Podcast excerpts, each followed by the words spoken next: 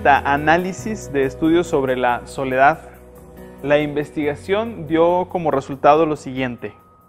La contaminación atmosférica aumenta tu probabilidad de morir prematuramente un 5%. La obesidad un 20%. El consumo excesivo de alcohol un 30%. La soledad aumenta nuestras probabilidades de morir prematuramente un 45%. Vamos a ponernos en las manos de Dios este mensaje que Él tiene preparado para nosotros. Gracias te damos por este día. Tu voz sigue siendo una realidad en nuestra vida. Tu Espíritu Santo nos renueva cada día y podemos escucharte claramente. Hoy queremos escucharte como iglesia. En tu palabra no hay gente solitaria, sino siempre van juntos, iglesia. Somos una iglesia. No se trata de una persona o de un liderazgo, sino de la iglesia, de una comunidad. Hoy te buscamos, humildemente queremos escuchar tu voz, que tú hables a mi corazón y que a través de este servidor que viene delante de ti a decirte que quiere ser usado en medio de todas sus carencias, eh, hoy Dios háblanos. En el nombre de Jesús, amén. Su voz, su voz nos consuela. Hoy vamos a hablar acerca de la voz del Padre, de la voz de ese Dios que tenemos, de la voz que penetra nuestros corazones. Y su voz nos consuela, y nos consuela a través de la iglesia. Y hoy vamos a hablar acerca de esto, nuestra meditación va a estar basada en 2 de Corintios, segunda carta a los Corintios del apóstol Pablo, capítulo 1, versículos del 1 al 11. Y déjame decirte que en esta parte de estos 11 versículos de 2 de Corintios, capítulo 1, se repite la palabra consuelo, consolación, consolándonos nueve veces en los 11 versículos. Entonces, Pablo va a llamar nuestra atención, la palabra va a llamar nuestra atención para hablar acerca del consuelo. Y el consuelo, el consuelo no de una persona, sino el consuelo que nos debemos de dar como iglesia, el consuelo que debemos de tener como iglesia. Y miren quién lo escribe, un hombre que había sido un fariseo, un perseguidor, un hombre que había hecho muchas cosas equivocadas.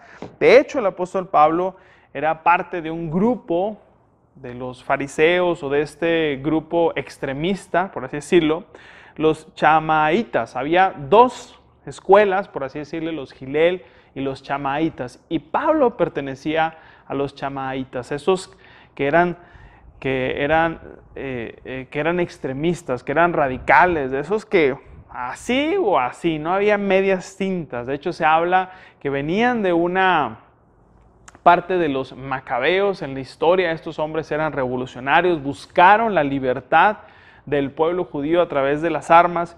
Pero Pablo era extremista, era un hombre que había hecho grandes cosas. De hecho, era perseguidor de la iglesia, pero esta es la transformación, un hombre radical con una transformación radical. Con Jesús no hay medias tintas. Y este hombre, a quien a lo mejor en algún momento podríamos decir, ¿cómo este hombre va a tener sentimientos hacia las personas? Este hombre que arrastró a personas, persiguió a personas, estuvo como cómplice de la muerte de otros, ahora está hablando de la consolación. Y nuestra primera parte está, el versículo comienza así, 2 Corintios capítulo 1, versículo 1 y 2, lo voy a leer, dice, yo Pablo, elegido por la voluntad de Dios para ser un apóstol de Cristo Jesús, escribo esta carta junto con nuestro hermano Timoteo. Va dirigida a la iglesia de Dios en Corintio y a todo su pueblo santo que está en toda Grecia. Que Dios nuestro Padre y el Señor Jesucristo les den gracia y paz. El apóstol Pablo viene motivado y es que una vida en comunión con el Padre es una vida motivada, es una vida que puede compartir de su experiencia. No porque traigas el Jesús en la boca, quiere decir que está en tu corazón. Eso es muy diferente. El apóstol Pablo está motivado, convencido de lo que es la iglesia, de lo que puede conseguir a través de la iglesia y cómo la iglesia en Cristo puede hacer grandes cosas a través de su Espíritu Santo. Y es lo que está hablando el apóstol Pablo en este momento. Porque de ahí viene nuestra motivación. Y Pablo va a decir esto. Miren, nosotros somos esta iglesia. Soy un hombre que fue llamado por Dios, que está con un, con un hombre que se llama Timoteo, con su discípulo. No está solo, porque el ministerio no se hace solo. Y luego dice, es para la iglesia. Es una comunidad, es una familia de la que está hablando Pablo aquí. Y esta carta va dirigida para, en este caso, para nuestro tiempo, dirigida para la iglesia Crecer de Saltillo. Y para todas las iglesias del mundo sigue impactando esta parte de la palabra de nuestro Dios. Sigue diciendo el versículo 3, toda la alabanza sea para Dios, el Padre, nuestro Señor Jesucristo.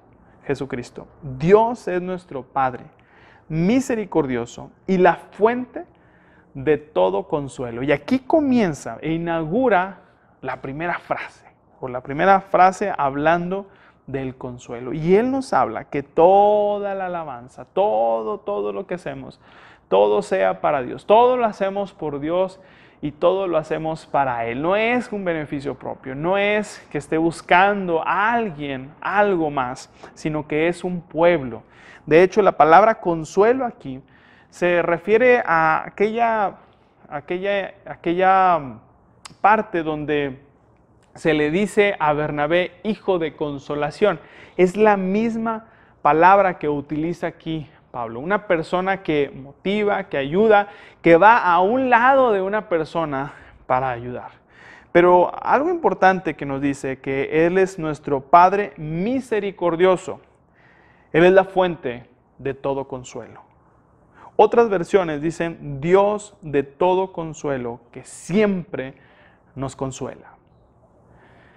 En el Padre, en Cristo, podemos encontrar el consuelo siempre. Sí o sí, siempre. No sé si te has puesto a pensar en esta realidad. Pero por eso el cristianismo no se puede vivir sin la iglesia es una contradicción.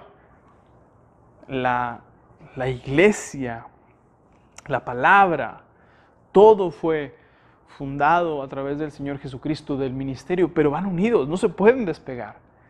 Si tú quieres vivir un cristianismo solo, allá encerrado, yo que aprendo solo, solamente veo videos que estén bien padres y todo, el que, el que más me guste, escucho devocionales, la verdad es que te estás perdiendo el 50% de los nutrientes que tiene en realidad lo que es la iglesia.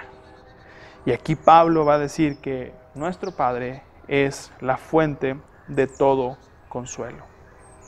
Versículo 4, Él nos consuela en todas nuestras dificultades, para que nosotros podamos consolar a otros.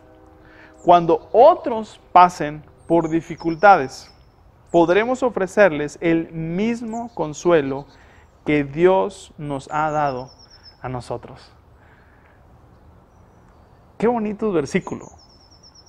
Porque dice que Él nos consuela en nuestras dificultades para que nosotros podamos consolar a otros en sus dificultades, así como Dios nos ha consolado a nosotros en nuestras dificultades, como que es un juego de palabras donde nos habla que todo está relacionado. Así como Dios nos consuela, nosotros podemos consolar a otros. Y esos otros consuelan a otros cuando encuentran el consuelo de nosotros en Dios. Y todo esto es a través de Cristo. Por eso sigo diciendo que la iglesia sigue siendo la respuesta para nuestro mundo. Sigue siendo la respuesta. No hay filosofía, no hay forma. Si tú piensas en las ecuaciones, en las formas, en los diferentes movimientos, siempre habrá algo que no está bien. La iglesia podrá tener muchos defectos, De hecho, es normalísimo que tenga muchos defectos, somos parte.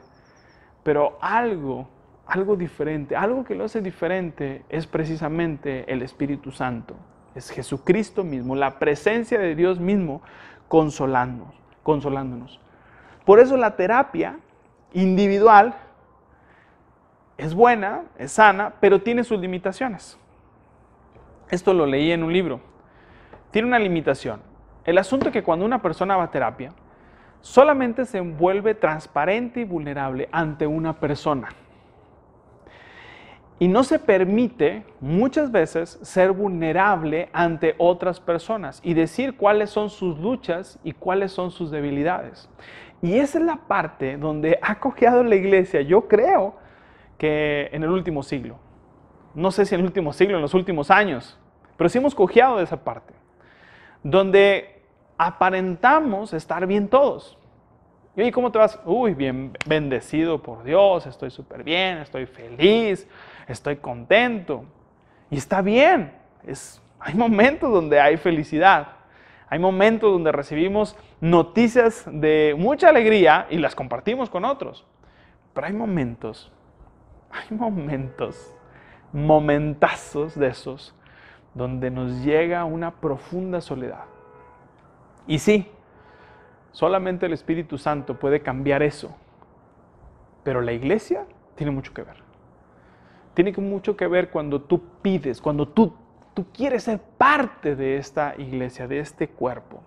Por eso la terapia individual siempre se verá limitada en un marco. Además de eso, generalmente se piensa que el terapeuta es perfecto.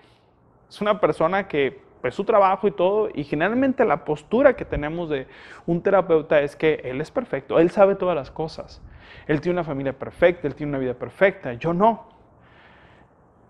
Entonces, por eso muchas veces cuando un terapeuta, etcétera, está dando terapia a otra persona, esa persona a veces se engancha emocionalmente con el terapeuta porque lo ve como una persona perfecta casi. Y en la iglesia no es así.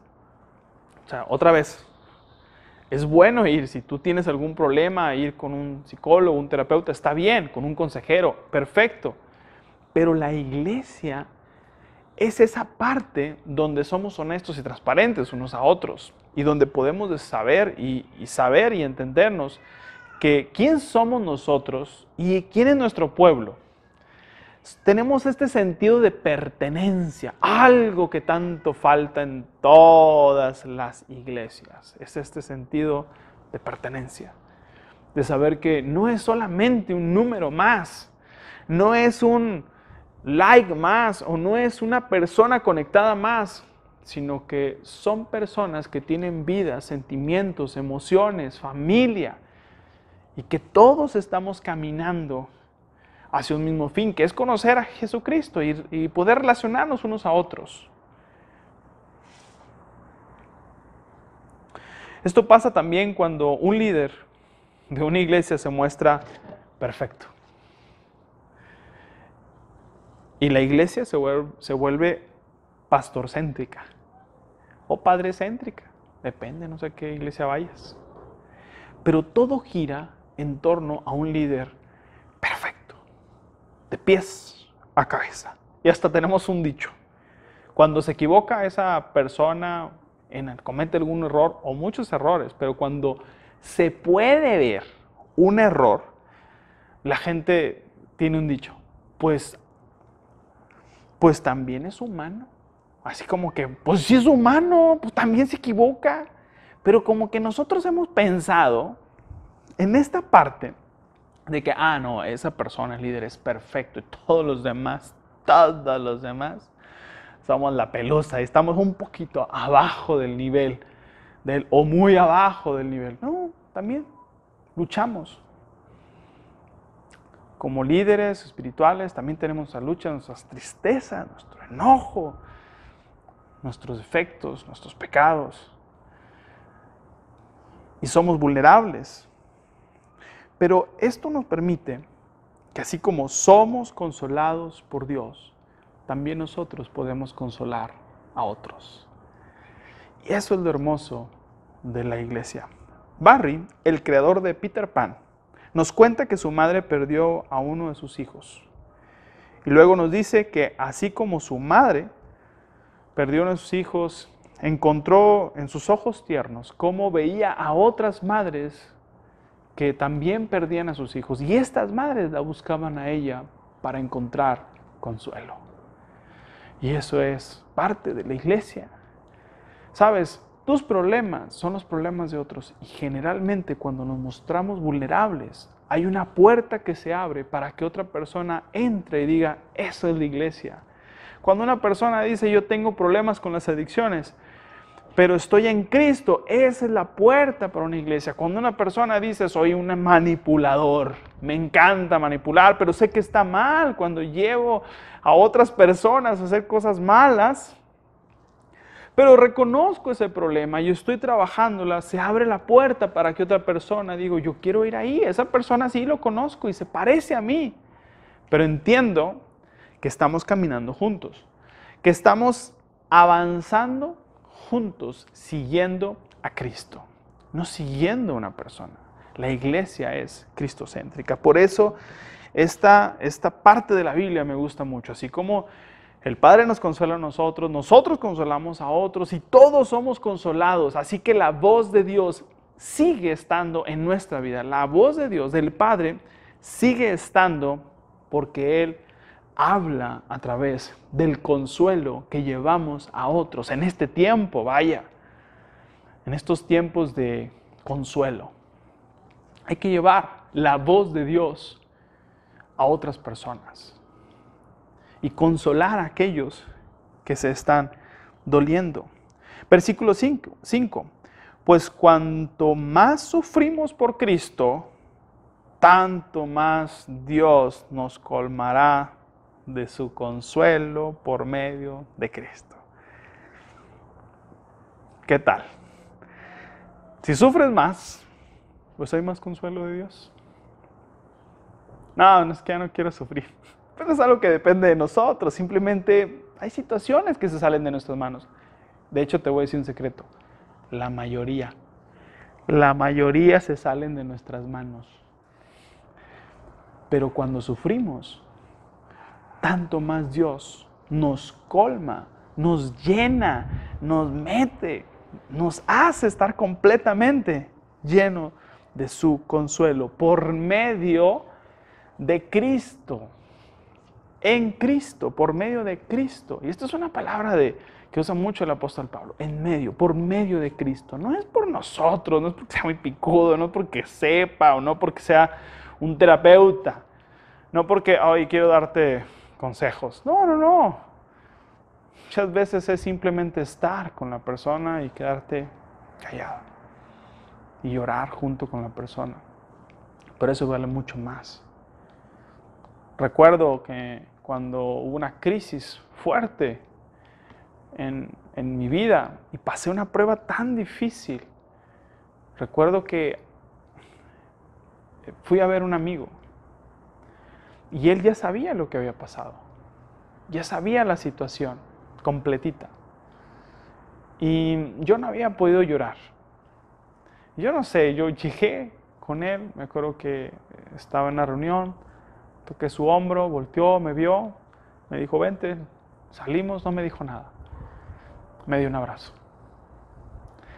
Pero es el mejor abrazo que me ha dado en mi vida. Sentí el abrazo de Dios. Sentí cómo Dios me hablaba a través de ese amigo. No dijo nada. No dijo nada. No me dijo, oh, todo lo puedo en Cristo que me fortalece. Nada. Simplemente me abrazó y me dijo, te quiero mucho. Te quiero mucho, amigo. Y Dios así habla. Cuanto más sufrimos, más consuelo recibimos de Cristo. Los griegos enseñaban que uno debería ignorar el dolor. Otros dicen que debemos de abrazar ese dolor, esa frustración.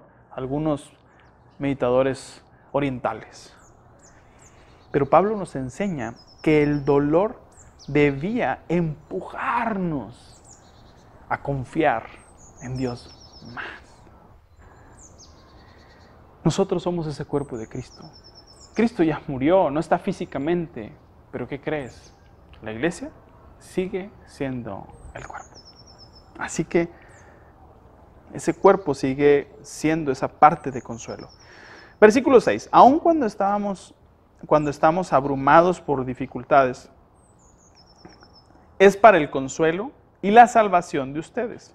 Pues cuando nosotros somos consolados, ciertamente los consolaremos a ustedes. Entonces, pueden soportar con paciencia los mismos sufrimientos que nosotros. Si somos atribulados, somos atribulados para vuestra consolación y salvación. Abrumados, dice ahora la palabra, aquí el versículo 6. Abrumados por las dificultades. Es como una angustia, es algo que nos presiona, es como si te pusieran un peso en el pecho. Eso es lo que está hablando Pablo. Ese es abrumarse. Y la palabra aquí que quiero meditar es soportar o resistir. La respuesta a este sufrimiento está en la resistencia. La palabra griega para resistencia o aguante, o aguante es hipomone. Y la clave es que no es una osca aceptación de la dificultad, sino en la victoria. Describe el espíritu que puede no solo aceptar el sufrimiento, sino triunfar en él. Alguien le dijo a uno que estaba sufriendo, el dolor le pone color a la vida, ¿verdad? Sí, respondió el sufriente, pero yo me reservo a elegir el color. Tú sabes de qué manera Dios puede hablarnos a través del dolor. Y aquí nos habla de esto. Ciertamente los consolaremos a ustedes. Entonces puedan soportar resistir con paciencia. Es como todo este grupo de personas aguantando, si vas cargando algo, ya no lo aguanto, ya no lo aguanto, y sientes como la iglesia va contigo y va siendo ese parte de ese soporte. Eso es lo que el apóstol Pablo está diciendo. Versículos 7 y 8 tenemos la plena confianza de que al participar ustedes de nuestros sufrimientos, también tendrán parte del consuelo que Dios nos da. Amados hermanos, versículo 8, pensamos que tienen que estar al tanto de las dificultades que hemos atravesado en la provincia de Asia. Fuimos oprimidos y agobiados más allá de nuestra capacidad de aguantar y hasta pensábamos, pensamos que no saldríamos con vida. Toda carta tiene justificación y aquí está diciendo Pablo, no crean que les estoy hablando desde las gradas. No, yo estoy sufriendo también. Por eso encuentro las palabras para consolarlos, para decirlos. Está haciendo una referencia a Hechos 19, 23 al 41, donde el pueblo de Éfeso estaba a punto de matarlos y él dice, no, no vayas porque te van a matar, Pablo. O sea, Pablo estaba metido en problemas y por eso le habla a la iglesia con tanta autoridad. No es una persona que está escribiendo así como que, ah, no, pues, ¿ustedes que están sufriendo? Ahí le da, ¿no? No, no, no, ahí le da una cartita, una cartita de amor. No, él no está en las gradas, está trabajando, está sirviendo y él sabe de lo que está hablando cuando habla del sufrimiento, de la persecución, de las dificultades. De hecho, sigue diciendo más adelante el versículo 9 y 10. De hecho, así, es, así empieza, esperábamos morir, pero como resultado dejamos de confiar en nosotros mismos. Aquí está la clave. Si tienes dudas de cómo salir del sufrimiento, escucha esto. De hecho, esperábamos morir, pero como resultado dejamos de confiar en nosotros mismos y aprendimos a confiar. ¿Listo? Solo en Dios. Quien resucita a los muertos. Efectivamente, Él nos rescató del peligro mortal y volverá a hacerlo de nuevo. Hemos depositado nuestra confianza en Dios y Él seguirá rescatándonos. O sea, Pablo dice, mira, pues si nos toca morir, creemos en ese Dios que resucita, resucita a los muertos, resucitó de los muertos. Así que en este tiempo, cuando pienses en tu queja inmediata, piensa en 2 Corintios 1.9, cuando Pablo dice, estaba a punto de morir. Cuando pienses en una queja de, no sé qué ponerme chihuahua, este COVID está bien gacho, no sé qué, qué, qué cubrebocas ponerme, qué color, no combina con mi ropa, a queja. Pues piensa en ese pasaje. Pablo dice, estuve a punto, estuve a nada de morirme. La oración envuelve un proceso de aprendizaje. Por eso Pablo va a decir, confiamos en Dios. Toda nuestra, como resultado de todo esto, pusimos nuestra confianza en Dios. Es que la oración tiene que ver con eso. El taller del maestro, el taller de la oración. Mira, con Jesús no hay conferencias, hay taller. ¿Quieres el taller de oración? Vas a pasar por una situación. Por eso vamos al taller. No es una frase motivacional que surge de nuestro intelecto, de lo que sea. Es una frase que viene del Espíritu Santo haciendo la obra interior en la vida de una persona, convencido de que la situación que están pasando es compleja y que estaban a punto de morir, pero que ellos confían en Dios.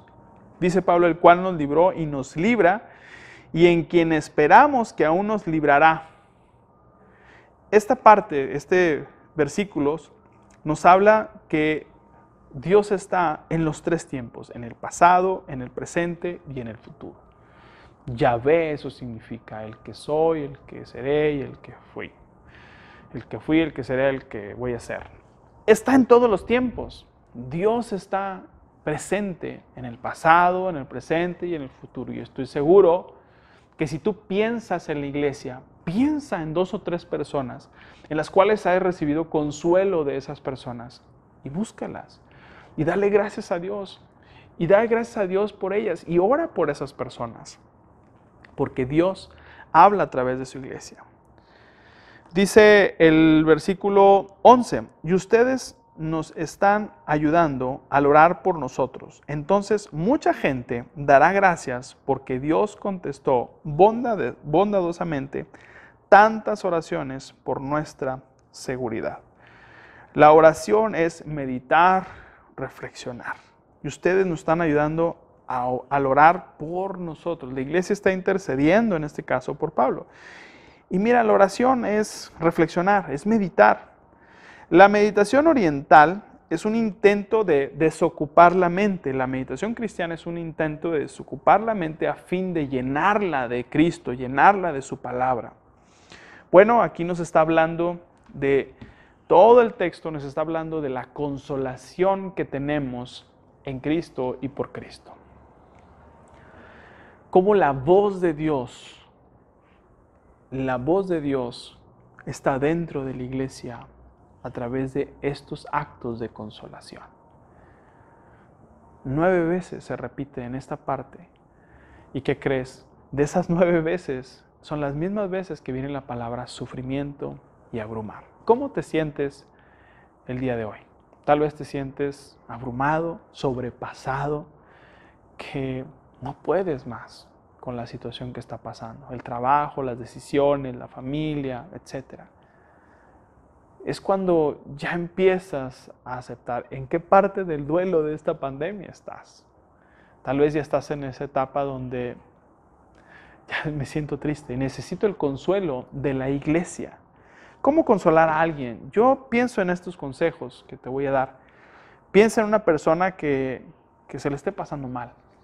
No pienses mucho, simplemente ahorita que escuchaste este mensaje y estas recomendaciones, piensa en alguien que le está pasando mal. Ora antes de llamar. Una oración sencilla, ¿eh? O sea, antes de llamar, no diga, ah, voy a hacer ayuno, voy a orar un mes. No, no, no, una oración sencilla. Dios, ya pusiste a esta persona en mi mente. Bueno, ayúdame a poder orar por esa persona, ser sensible. Pregúntale cómo le puedes ayudar, cómo te puedo servir en este tiempo. Te hablo porque pensé en ti, no sé si te pase algo. No, no me pasa nada. Ok, no, sí, fíjate que estoy pasando por una situación. ¿Cómo te puedo ayudar? Pregúntale. Ora por esa persona, o sea, sigue orando por esa persona ya que te dijo qué es lo que está pasando y vuelve a preguntar de vez en cuando, oye, ¿cómo vas con eso? ¿Qué te ha pasado? ¿Cómo vas? ¿Qué te ha dicho Dios?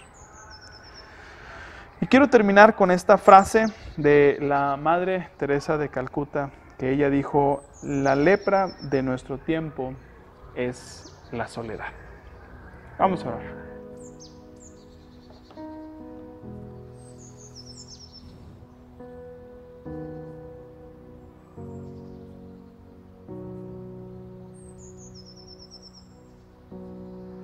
Hay tantas